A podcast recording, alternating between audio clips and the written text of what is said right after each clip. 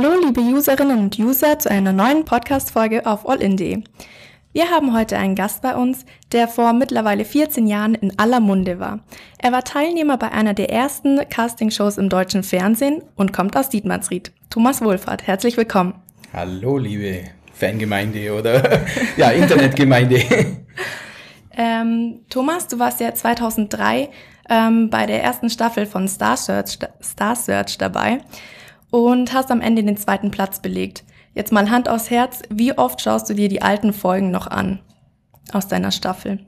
Die alten Folgen eigentlich gar nicht. Ich habe zwar eine DVD zu Hause, wo so ein Zusammenschnitt ist. Äh, ja, wenn man so einen schönen Abend bei einer Flasche Wein verbringt, kann schon mal sein, dass man irgendwelche Fotos rauszieht, aber die, die Sendungen anschauen, das tue ich eigentlich nicht mehr. Nee. Okay, also in Erinnerungen und Schwelgen, Schwelgen ist genau. gar nicht mehr. Okay. Und ähm, neben die SDS war ja Star Search so, ja, sag ich mal, eine der ersten Castingshows in Deutschland. Wie bist du überhaupt auf die Idee gekommen, dich da zu bewerben? Oder wer hat dich auf die Idee gebracht? Das war eigentlich witzig. Also meine damalige Band, wir waren ein Trio. Da hat die Sängerin sich beworben und sie hat eine Zusage bekommen und hat gesagt, sie möchte nicht alleine hin. Mhm und hat mich dann als Begleitperson mit angegeben. Da habe ich gesagt, okay, wenn ich aber begleite, dann möchte ich auch mitmachen. Mhm. Dann melde mich mal mit an. Und das hat dann auch funktioniert. Und da waren wir beide am gleichen Tag in München zum Casting und bei mir hat es geklappt, bei ihr nicht. Okay, schade. Ähm, wie haben dann eigentlich Familie und Freunde darauf reagiert? Wie also Familie ist ein bisschen schwierig, weil also gerade Eltern, sage ich mal, die sehen das so ein bisschen als Spaßprojekt an ja. und äh, denken, ja, da kann nichts Wichtiges, Richtiges dabei rüberkommen. Aber so meine Freunde haben das schon, weil sie ja gewusst haben, Musik ist alles für mich. Mhm haben dann schon gemerkt, okay, ja, vielleicht könnte das was werden und dann werden wir ihn da unterstützen. Okay, äh, das ist schön. Ähm, wie war dann die Teilnahme für dich? Weil du bist ja dann wahrscheinlich aus einem schönen, besinnlichen Ort Dietmannsried plötzlich auf die große TV-Bühne gekommen, tausend Kameras um dich. Wie war es da? Also war das schwer, die Veränderung? Ja, also ich war ja musikalisch kein Neuling. Ich habe ja vorher auch schon 20 Jahre Musik gemacht äh, auf verschiedenen Bühnen, aber natürlich mit der Kamera, mit der ganzen Situation, dass wirklich ganz Deutschland zuschaut mhm. und diese Medien, das Medieninteresse, das macht einen dann schon ein bisschen nervös. Da kriegt man schon schwitzige mhm. Hände und Füße. Ja, ist dann schon immer komisch, wenn so tausend Kameras auf eingerichtet ja, sind und, und, alle was von einem wollen und jeder dich auf einmal Die sagen es natürlich im Fernsehen dann auch extra immer, heute haben wir acht Millionen Zuschauer und mhm. ja, schön den Puls noch ein bisschen ja. in die Höhe treiben. ja. Und ähm, am Ende der Staffel bist du ja dann gegen Martin Kesici angetre äh, angetreten und hast dann letztendlich den zweiten Platz belegt. Wie war da das Gefühl dann für dich? Ich war froh, dass es vorbei war. Also die Anspannung, äh, zu wissen, dass man jetzt auch mal wieder nach Hause kann, weil ich war ja drei Monate lang nur in Berlin. Mhm. Also ich war in der Zeit gar nicht zu Hause. Äh, und einfach mal zu wissen, jetzt geht's wieder ins normale Leben zurück und das muss ich das erstmal ein bisschen sortieren. Mhm weil diese ganze Show und Glitzer und Glamour-Welt, also das äh, auf Dauer macht es einen kaputt. Ja. Selbst auch als Casting-Teilnehmer, also nicht nur im, im Profibereich, sondern auch als Casting-Teilnehmer äh, lebt man da einfach so, ja, den, den, den Glamour den ganzen Tag. Mhm. Und ist nicht, nicht so ganz meine Welt. Und das ist dann wahrscheinlich alles wie so eine Blase und genau. überhaupt nicht zu vergleichen mit Alle der realen einen Welt, um, oder? um sich, man muss sich überhaupt, überhaupt, überhaupt nichts kümmern, die Wäsche wird gewaschen, also fast wie bei Mutti zu Hause. Ja. Aber ja, es war jetzt für einen Musiker hat's nicht das, was ich mir unter einem Musikerleben vorstelle. Mhm, okay. Und was ist dann so ein Musikerleben, wie du dir es vorstellst? Also Musikerleben ist für mich, dass ich äh, Auftritte selber planen kann, dass ich Auftritte dass ich mich auf die Auftritte freue und nicht hingehen muss, weil, weil irgendein Manager oder irgendein Veranstalter mich dazu zwingt, sondern ich kann mir das selber raussuchen und das habe ich jetzt im Laufe der letzten 14 Jahre, habe ich das jetzt wieder geordnet bekommen, mhm. Gott sei Dank. Wann dann da bei der Show die Lieder und so, war das auch alles vorgegeben oder hast du da entscheiden können, was du singst und wie also du Also es war ein super Team, also die, die ganzen Komponisten und, und Songfinder und, und da waren wirklich Leute bei uns an der Seite, die sich um uns gekümmert haben, aber die haben uns nichts aufgeschwatzt. Mhm. Das Schöne war, dass bei Sat 1 äh, das die erste Sendung war und die so ein bisschen unbeholfen waren. Sie haben mhm. nicht genau gewusst, was kann man da damit machen, wie kann man da viel Geld verdienen. Ja. Äh, mittlerweile wissen sie es alle, alle Sender und jeder macht so sein eigenes Ding. Aber die haben uns sehr viel Freiheiten gelassen und mitunter auch Freiheiten, was die Musikwahl aus anbelangt. Okay. Und ähm, während der Dreharbeiten zu Star Search warst du ja ziemlich gut mit dem Martin Kesici und mit dem Michael Wurst befreundet. Wie ist da das Verhältnis heute? Seid ihr noch befreundet? Habt ihr noch irgendwie Kontakt? Wir sind immer noch befreundet, allerdings ja Gott sei Dank mit Facebook und äh, WhatsApp und so ja. weiter kann man sich ja äh, länger Kontakt halten wie jetzt als Brieffreundschaft, mhm. sage ich mal ja, die Entfernung macht's halt. Aber wenn er hier in der Nähe ist, dann gibt er Bescheid. Und wenn ich in der Nähe bin, da oben, gebe ich Bescheid. Und wenn es klappt, dann sieht man sich. Mhm. Wir haben uns, glaube ich, jetzt in der Zwischenzeit vier oder fünf Mal gesehen. Mhm. Ähm, mehr Kontakt habe ich noch mit dem Ingo Oschmann. Mhm. Also da ist äh, eine innigere Freundschaft entstanden, was ich damals eigentlich nicht gedacht habe. War ja doch zwei verschiedene ja. äh, Geschichten. Er war Comedy und ich war ja Sänger. Aber wir haben einige Auftritte zusammen gemacht. Er wollte mich dann auch mal mit auf Tour nehmen, aber ist aber krank geworden. Und wir haben immer noch Kontakt, ja.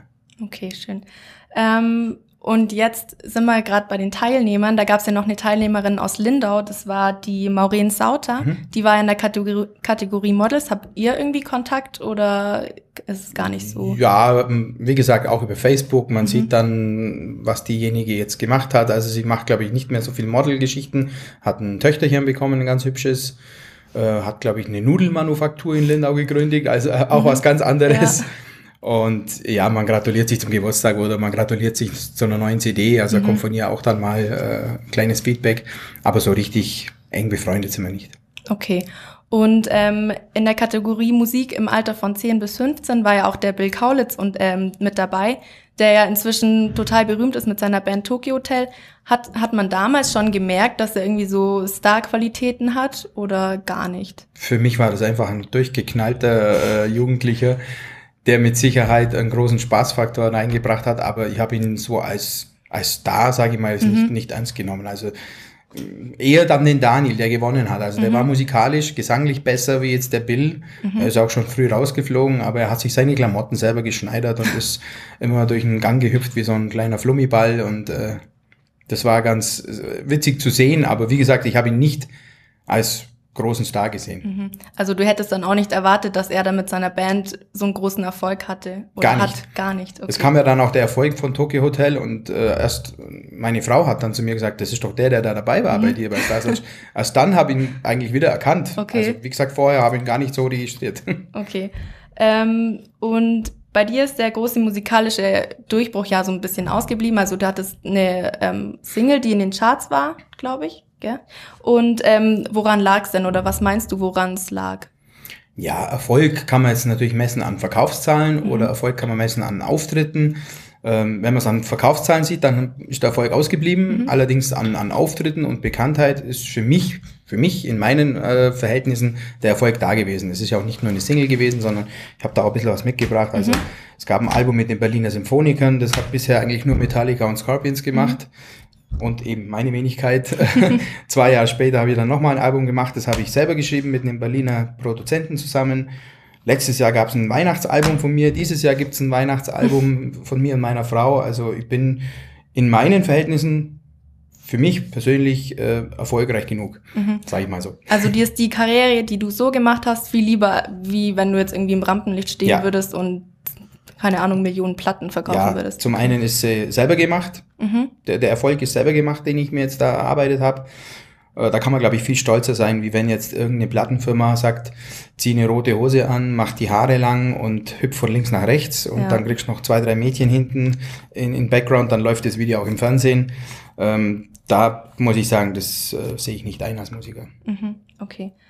Und ähm, wo genau bist du musikalisch zu, äh, zu Hause? Du hast ja mit der Band Allgäu Power ähm, so ein bisschen Schlager- und Partymusik gemacht. Ist es dann auch so deine musikalische Heimat, in Anführungszeichen? Überhaupt oder? nicht. also wer mich kennt, weiß auch, ich bin jetzt nicht einer, der auf die Festwoche geht und auf der Bank steht und äh, ja, bei den ganzen Bands und Gassenhauern äh, mitsingt. Ich auch nicht zum Glück. Äh, natürlich äh, muss man als Musiker sowas dann auch mal spielen. Also egal welchen Auftritt ich habe, da wird auch dann mal Hula Baloo mhm. gespielt. Klar, wenn es das Volk will, muss man das auch machen. Äh, ist ja auch okay. Aber meine Musikrichtung ist eigentlich jetzt mittlerweile Deutsch Country Rock. Mhm, okay. Um das mal so, ich glaube, diese, dieses, das gibt's glaube ich gar nicht, oder? Außer Westernhagen hat das glaube ich immer gemacht. Mhm, nee, gibt's glaube nicht in, in Deutschland so. Ähm, 2009 hast du ja dann mit der Band Allgäu Power nochmal an der Casting Castingshow teilgenommen. Warum? Also wer hat das initiiert von euch? Ja, also das ging jetzt nicht von mir aus, sondern das war einfach, die Band Alger Power hat gesagt, was können wir machen, um nochmal so ein bisschen ankurbeln und anzuschwingen das Ganze. Und da gab es eben diese Supertalent-Geschichte und mhm. wir haben da die Nummer Bauer sucht Frau gehabt und unsere damalige Managerin hat halt gesagt, äh, Mensch, ich melde euch da mal an, ich glaube, das könnte was werden, vor allem auch mit dem Wohlfahrt Thomas, der vielleicht so ein bisschen bekannt ist mhm. noch hat mir persönlich wahnsinnig nochmal einen Schub gegeben. Mhm. Und ich konnte das jetzt mal richtig genießen, weil ich habe ja schon gewusst, was so ja. auf einen zukommt. Und die Band Allgäu Power, die waren dann schon mehr aufgeregt wie ich. Konntest du dann auch deine Bandmitglieder immer so ein bisschen unterstützen und beruhigen und warst da so quasi der Coach, der dann gesagt hat, ja. Ja, das sind alles äh, gestandene Männer, die sind schon länger im Leben und machen schon länger Musik. Die lassen sich von mir, glaube ich, nicht so viel sagen. Wir haben einfach einen riesen Spaß gehabt. Wir haben also wirklich, ich weiß nicht, wie lange, gegen vier Wochen, glaube ich, äh, haben wir dann Mordspaß gehabt in Köln. Mhm. Ähm, und was denkst du denn mittlerweile über Castingshows? Also vor allem die Castingshows heute sind ja überhaupt nicht mehr zu vergleichen mit dem, was es früher war. Also ich würde jederzeit zur damaligen Zeit nochmal äh, eine Castingshow machen. In der mhm. heutigen Zeit würde ich es nicht mehr machen, weil es einfach, ähm, ja, es ist schwierig, danach überhaupt noch äh, Fuß zu fassen. Mhm. Die Verträge sind knallhart, die sind also wirklich viel härter geworden, wie es damals war. Ich habe da auch schon einen gesehen, weil ich ja auch äh, eingeladen wurde bei The Voice. Mhm. Wurde ich eingeladen, so als, wie sagt man, ähm, wenn einer zurückkommt, wie nennen wir so Comeback, ja, Comebacker Comeback, oder sowas, ja. ja. Ähm, bin dann auch zum Casting gefahren und äh, habe dann kläglich versagt, weil die einfach was, sich was anderes vorgestellt haben. Ja. Aber ich habe mich da einfach genauso präsentiert, wie ich halt vorher war und bin und auch immer sein werde. Mhm. Aber habe dann schon gemerkt, also das, äh, ich bin da nicht mehr up to date, was, was so die Plattenverkäufe mhm. dann auch abverlangen. Also ja. da ist was anderes gefragt. Ja, wir haben vorhin ähm, alle zusammen nochmal geguckt, welche Leute aus Castingshows irgendwie berühmt wurden. Und es war dann hauptsächlich irgendwelche Band, die, Bands, die früher bei Popstars zum, äh, dabei waren, zum Beispiel die No Angels oder so. Und von heute aus den Castingshows ist eigentlich fast niemand mehr wirklich bekannt geworden dadurch. Ja, bekannt. Also der Alexander Klavs ist ja dann in eine Richtung mit dem Musical gestartet, mhm.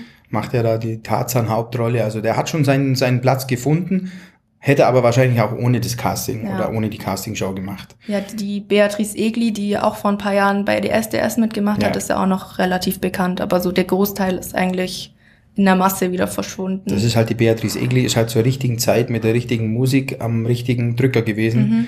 Ähm, ich glaube, wenn sie in, in drei oder vier Jahren mit sowas kommt, äh, kräht da kein Hahn mehr danach. Okay. Und ähm, welche Castingshows schaust du dir überhaupt noch an oder schaust du gar keine Castingshows? Ich schaue mir gerne The Voice Kids an. Ganz einfach, weil das noch so ein bisschen unverbogener ist. Das sind mhm. noch rohe Diamanten und man, man kann da so ein bisschen, ja, schon raushören, was da vielleicht in Zukunft kommt. Mhm. Und ähm, was hat sich denn seit damals alles geändert? Also im Vergleich Castingshows früher, Castingshows heute. Die, die Schnelligkeit natürlich, also jetzt kommen irgendwie, das eine Casting ist kaum vorbei, dann kommt schon wieder Werbung mhm. für die mhm. nächste oder sie gehen irgendwie auf Städtetour und fahren mit ihren Bussen umeinander. Ähm, dann natürlich äh, kann man sich viel schneller bewerben heutzutage, wie es jetzt vor 14 Jahren war. Äh, Videos sind leichter zu machen und zu verschicken, mhm. was eigentlich vorher nicht so der Fall war man merkt schon, dass es alles schnelllebig ist. Aber halt natürlich, äh, die Qualität bleibt manchmal auf der Strecke. Mhm. Und ähm, jetzt hört man ja schon ein bisschen raus, du bist nicht mehr so der Fan von heutigen Castingshows. Wenn jetzt jemand ähm, an einer Castingshow teilnehmen will, was würdest du dem raten? Ähm, Spaß zu haben, also nicht irgendwie verkrampft zu versuchen, äh, ja, ich muss da gewinnen, sondern wirklich von Tag zu Tag dort einfach Spaß zu haben, alles mitzunehmen, weil man bekommt kostenlose Klamotten, man bekommt kostenlos äh, Gesangsunterricht, äh, Coaching, wie man sich bei der Presse verhält. Mhm. Äh, ja, ganz viele Geschichten, man, Rechtsunterricht, also man, man geht auch die äh, Verträge durch. Ist alles gut und recht, dass man das auch mal für später nutzen kann, egal in welchem Berufszweig dann. Mhm. Was muss man mitbringen, um erfolgreich zu sein? Oder ähm, auf was muss man sich einstellen, wenn man ins Rampenlicht will? Mitbringen muss man natürlich schon Talent. Also ohne Talent geht's nicht, egal ob man jetzt der Geiger ist oder ob man der Sänger ist oder der Pianist. Man muss in dem Bereich halt ein Talent haben und man muss äh, das Feuer auch spüren können mhm. bei demjenigen. Also wenn ich merke, okay, der, der macht es jetzt nur, um Geld zu verdienen, dann macht es keinen Sinn. Oder, oder der macht es nur, um in den Medien groß dazustehen und macht einfach, einfach viele Skandale. drumrum kümmert sich gar nicht um das, was eigentlich wichtig ist, nämlich Musik, dann finde ich, ist er fehl am Platz. Also wenn einer meint, der muss da den Humpty Dumpty machen und von einem roten Teppich zum anderen springen und eigentlich bei den Konzerten kläglich versagen, aber Hauptsache man ist irgendwo in der, in der Mediapress, hm, nee, das funktioniert nicht. Und ähm, wo kann man dich dann dem, demnächst mal wieder als Musiker erleben?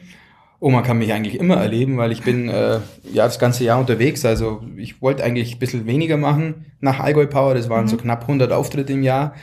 Ähm, jetzt sind es mittlerweile schon wieder knapp 60, 70. Ich wollte aber eigentlich viel weniger machen. aber man kommt da nicht weg. Und äh, mein Weihnachtsalbum steht ja jetzt in den Startlöchern und da geht's dann im, im Winter geht's dann auf die Weihnachtsmarkttour. Mit meiner Frau zusammen haben wir schöne Duette aufgenommen und das gefällt mir. Das sind kurze Auftritte, das ist nicht weit weg, ist hier in, in der Ecke. Man hat das Allgäuer Volk um sich rum. Man kennt eigentlich fast immer alle oder zumindest ein oder zwei, die vorbeilaufen und sagen mal, hey, den kenne ich und so. Man freut sich da und äh, ja, dann mache ich viel Hochzeiten. Ich spiele also mit meiner Frau in einem Hochzeitsduo und mit einem Freund, mit dem Gitarristen, machen wir so eine Unplugged-Geschichte. Da wird man mich auch demnächst hören. Da geht's aber nicht drum, bekannte Songs zu spielen, also mit Gröl-Songs, sondern das sind dann wirklich das äh, Konzerte sind das dann. Okay. Und ähm, davon kannst du dann auch leben, oder? Nee, ich gehe drei Tage die Woche arbeiten. Ah, okay. Und wo? Also bei meinem Vater. Okay. Ähm, gehe aber so arbeiten, dass ich das also auch flexibel schieben kann, dass wenn ein Auftritt reinkommt, der jetzt da sich überkreuzen kann, dann kann ich da schieben.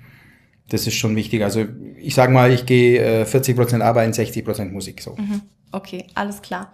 Ähm, vielen Dank fürs Zuh Zuhören, liebe User, und bis zum nächsten Podcast. Jawohl, ciao.